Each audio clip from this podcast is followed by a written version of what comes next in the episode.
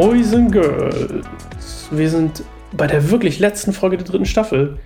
Ähm, Im Epilog sozusagen. Elia tot, entrückt. Elisa tot, begraben. Ähm, auch interessant, dass Elisa nicht entrückt wurde. Weil Elia wahrscheinlich einfach nochmal eine Nummer höher war, ne? Ich hatte auch immer das Gefühl, auch wenn die Elia-Story eigentlich kürzer war, zumindest textlich, dass sie irgendwie kraftvoller war. Also sie war irgendwie ähm, mächtiger. Ähm, auch wenn ich finde, Elisa hat krasse Sachen irgendwie erlebt und vollbracht. Das war irgendwie mächtiger mit Elia. Ich weiß auch nicht, vielleicht ist das nur meine Einbildung, dass ich immer das Gefühl hatte, ich kannte Elisa gar nicht vorher. Ähm, ich wusste nicht, dass Elisa Nach der Nachfolger von Elia ist. Deswegen, für mich war Elia immer so ein Ding, weil es einfach eine meiner Lieblingsstellen ist, diese, diese Sache auf dem, ähm, ich mag einfach die ganze Lebens sozusagen oder diese Geschichte, die wir von Elia hören, mit dem krassen Ding auf dem Berg und dann läuft er aber davon irgendwie und versteckt sich und Gott fragt ihn so, was machst du hier? Äh? Und ich finde, dass die ganze Story von Elia, das ist so ein bisschen das, was ich zu Elia zusammenfassen möchte. Ähm, ich bin übrigens Sascha, hallo, falls ich das nicht gesagt habe und ihr neu dabei seid in unserem Epilog. Vielleicht hört ihr nur den Epilog gerade, weil ähm, ihr die nächste Staffel hört, die, die dann irgendwann kommt. Ähm, und denkt euch, ah, ich höre mir mal den Epilog von der letzten an. Ähm, also ich bin Sascha von Keineinsamer Baum, guckt gerne mal auf keineinsamerbaum.org oder auf YouTube oder was auch immer. Ähm, zurück zum Thema.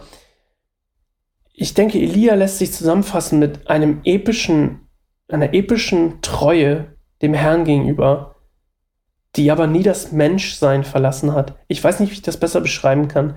Ich habe nie das Gefühl, dass Elia eine Person wird, die nicht mehr Mensch ist.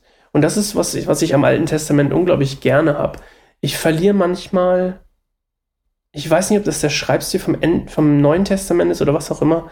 Wenn ich das Neue Testament lese, habe ich selten irgendwie so einen, so eine Charakterprägung. Ich meine, klar, Paulus noch ähm, und auch noch so ein, zwei andere, aber es ist nicht dieses Lebensprägungsding. Also da, der, der Einzige, der mir da so richtig einfällt, ist halt Paulus logischerweise, weil der auch am meisten geprägt hat, wahrscheinlich im NT.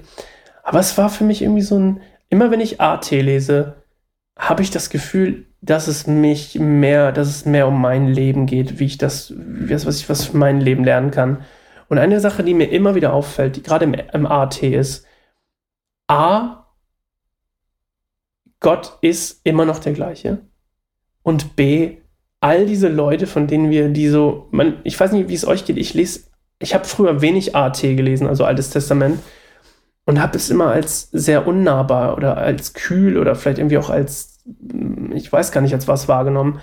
Und mir ist aufgefallen, dass das gar nicht stimmt, weil ich hatte das Gefühl, das sind alles Geschichten von Menschen, die nicht, Elia zum Beispiel, eben nicht perfekt sind, die nicht ohne Angst sind, die nicht ohne Fehler sind. Ähm, weil sonst bräuchte es den Satz von Gott nicht, was machst du hier, Elia? Warum versteckst du dich hier? Ich habe das nicht gesagt, dass du hierher sollst, aber ich meine, ist nicht schlimm, komm ruhig zurück. Und eben so eine, ja, eine Lehre fürs Leben, habe ich das Gefühl. Es war bei Jakob schon so, mit dem neuen Namen und dem Ringe mit Gott und mh, mm, den ganzen Fehlern und hinterlistig sein und was auch immer. Und ich meine, ich klammer jetzt mal diese ganzen kleinen Geschichten hier zwischendurch über die ganzen Könige, schlechten Herrscher, guten Herrscher von Israel aus. Ich meine, oder Juda auch. Es sind coole kleine Geschichten, aber es ist, glaube ich, nicht die Essenz von dem, was wir hier mitnehmen können. Und ich glaube einfach, was wir lernen können, ist, dass Gottes Wege einfach souverän sind und dass wir ihnen vertrauen können und dass die, die sich an Gott halten, auch immer Schutz und Bewahrung und Versorgung erleben, auch in blöden Zeiten, in schlechten Zeiten. Das ist auch das, was ich erlebe. Ähm, ganz persönlich glaube ich einfach fest daran, dass Gott mich zum Beispiel versorgt, mich beschützt und, und bewahrt. Ähm, nicht vor allem, vor allem nicht, wenn ich dumme Entscheidungen treffe. Ich denke auch, es ist wichtig, dass wir unsere Konsequenzen, das hat auch was mit, ich weiß nicht, ob das was mit Erziehung von Gott für uns zu tun hat. Ich denke vielleicht schon. Ähm, dass Gott will, dass wir Konsequenzen auch spüren, wenn wir dumme Entscheidungen treffen. Ich kann mich an eine Sache erinnern, ähm, als wir im ersten Lebensjahr unserer Tochter, da war ich nicht so, ähm, ich habe nicht so die gute väterliche Prägung und die väterliche Prägung, die ich hatte, war, mein Papa hatte immer einen sehr gut ausgeprägten Fluchtmechanismus, Fluchtinstinkt und hat sich oft zurückgezogen und war eben nicht verlässlich. Und ich habe gemerkt, im ersten Lebensjahr von unserer Tochter war ich so dermaßen überfordert und ähm, kam nicht zurecht mit nichts, weil ich irgendwie nichts hatte, was mir halt jemand, weil ich halt bei falschen Sachen gesucht habe, dass ich auch oft geflüchtet bin. Und ich kann mich einmal erinnern, da hatte ich das Gefühl, ich soll zu Hause bleiben und bin trotzdem ähm, bouldern gegangen. Und ich hatte wirklich beim zu Hause noch den Gedanken, ich kann mich bis heute da so ganz glasklar dran erinnern. Ich hatte den wirklich den Gedanken, geh nicht. Aber es, ich dachte, nö, ich gehe trotzdem. Was soll schon passieren? Und am gleichen Abend ist Star Wars rausgekommen. Ich glaube, Episode, was war das damals? Episode 1 sogar? Äh, nicht 1, Entschuldigung, äh, 7? Ja, müsste ja 7 gewesen sein, ne? Oder Episode 8, ist ja, ist ja auch egal. Auf jeden Fall hatte ich Tickets für die nächtliche Premiere und ich habe mir gedacht, ach, was soll schon passieren? Das, selbst das war ja egoistisch, ne? Wenn man Kinder hat, dann ist es vielleicht nicht mehr so geil, wenn man morgens bis 10 Uhr pennt oder so. Egal.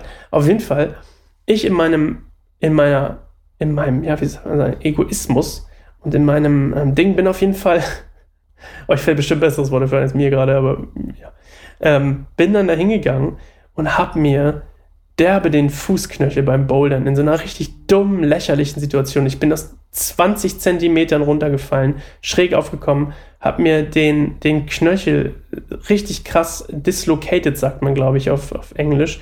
Also der stand schräg. Ich habe ihn in Panik zurückgezogen. Er ist wieder reingeploppt ins Gelenk.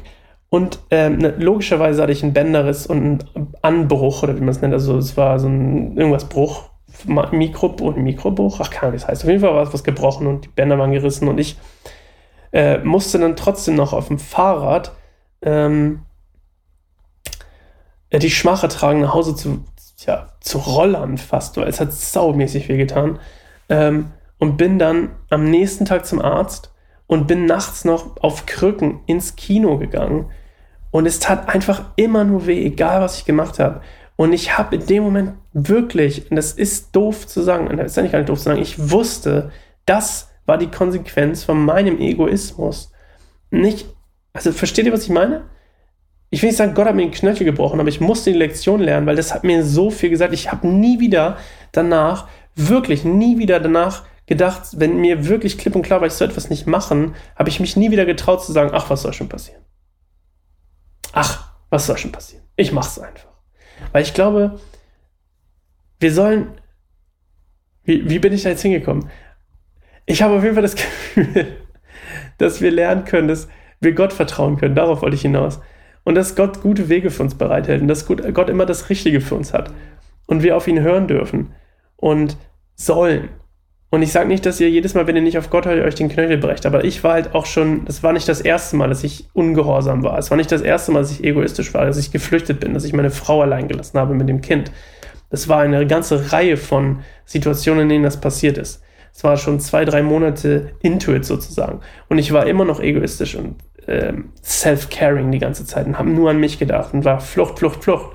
Und nicht, weil ich böse bin, sondern weil ich Angst hatte.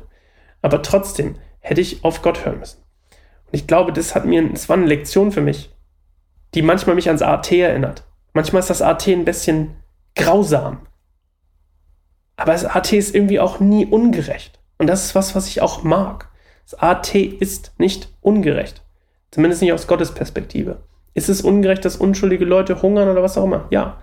Aber das AT ist aus Gottes Perspektive nie ungerecht. Und wie unschuldig sind sie, wenn sie dann eben folgen? Weil wir lesen ja auch den, wieder die Fälle, wo, wo Elisa zu jemandem kommt und, ähm, und äh, quasi Segen Gottes mitbringt. Oder ähm, sagt, du wirst den Segen erfahren, weil du dich an Gott hältst. Und ich glaube, das ist sowas, was wir lernen können. Halten wir uns doch an Gott und nicht an irgendwas. Vor allem nicht, so wie ich, an mich und meinen egozentrischen, meine egozentrische Lebensphase. Ähm, ja. Macht das in irgendeiner Weise Sinn für unseren Epilog? Maybe, maybe. Ich schaue jetzt mal in meinen Kalender. Es hat mir auf jeden Fall großen Spaß gemacht, das wollte ich noch sagen, ähm, das zu machen. Ich liebe das ja hier immer wieder. Okay, ich habe eine Idee, was ich als nächstes machen möchte. Ähm, ich möchte aber auch euch ganz klar, klipp und klar sagen, ich werde das nicht so machen, dass, was ich jetzt am meisten anbieten würde, ähm, am 1. Januar weiterzumachen. Ich glaube, erstmal ist 1. Januar ein bisschen weird. Dann haben wir noch Winterpause. Ich habe ja ganz am Anfang mal gesagt, ich glaube, wir machen es jetzt stetig durch und immer wieder neu. Also es gibt, ah, witzig, das war übrigens no pun intended, immer wieder neu, aber das ist unser Podcast von mir und meiner Frau, der kommt tatsächlich jeden Sonntag. Ich habe ja kurz mal nachgedacht, mache ich jeden Tag ab sofort immer Bibelstunde Gold im Mund? Und die Antwort ist nein. Ich bleibe bei Staffeln. Das ist das, was ich wirklich auf dem Herzen habe, Staffeln zu machen. Und ich glaube, es ist auch das, was mir gut tut, mental. Ich brenne da nicht aus. Mir macht das Spaß. Ähm, meistens zumindest. Und ähm, so werde ich es beibehalten. Ich habe jetzt einen ganz guten Rhythmus hier gefunden. Das heißt, wir hören uns wieder am, ihr ratet es, 1. Februar. Am 1. Februar sind wir wieder da bei der neuen Staffel Bibelstunde Goldemund. Ich weiß schon, was wir machen. Ihr noch nicht. Seid drauf gefasst. Es kommt ein kleiner Trailer bestimmt vorher. Oder ein kleiner, eine kleine Preview, Prolog sozusagen. Und ähm, die wird wahrscheinlich kurz vorher, eine Woche vorher oder so, vielleicht am 25. oder so, 25. Januar, ich denke mal so eine Woche vorher. 1. Februar ist ein Dienstag, da sind wir wieder da mit Bibelstunde Goldmund. Danke für eure Aufmerksamkeit, für die ganze Staffel, ähm, dass ihr zugehört habt. Ähm, unterstützt gerne unsere Arbeit. Ich, das ist hier mein Hauptberuf, ähm, unter anderem, und äh, andere Leuten, anderen Leuten eine Plattform geben, um ihren Glauben mit anderen Leuten zu teilen, ihr Leben mit Jesus. Unterstützt es gerne, wenn ihr, wenn ihr das auf dem Herzen habt, unter Patreon, patreon.com slash Baum könnt ihr ähm, eins von unseren drei Leveln auswählen und dann könnt ihr Unterstützer werden. Das würde uns sehr freuen. Vielen Dank an der Stelle, dass ihr, wie gesagt, zugehört habt. Danke, ich bin Sascha und ähm, im Namen unserer ganzen Organisation danke fürs Einschalten. Gottes Segen bis Februar. Ciao.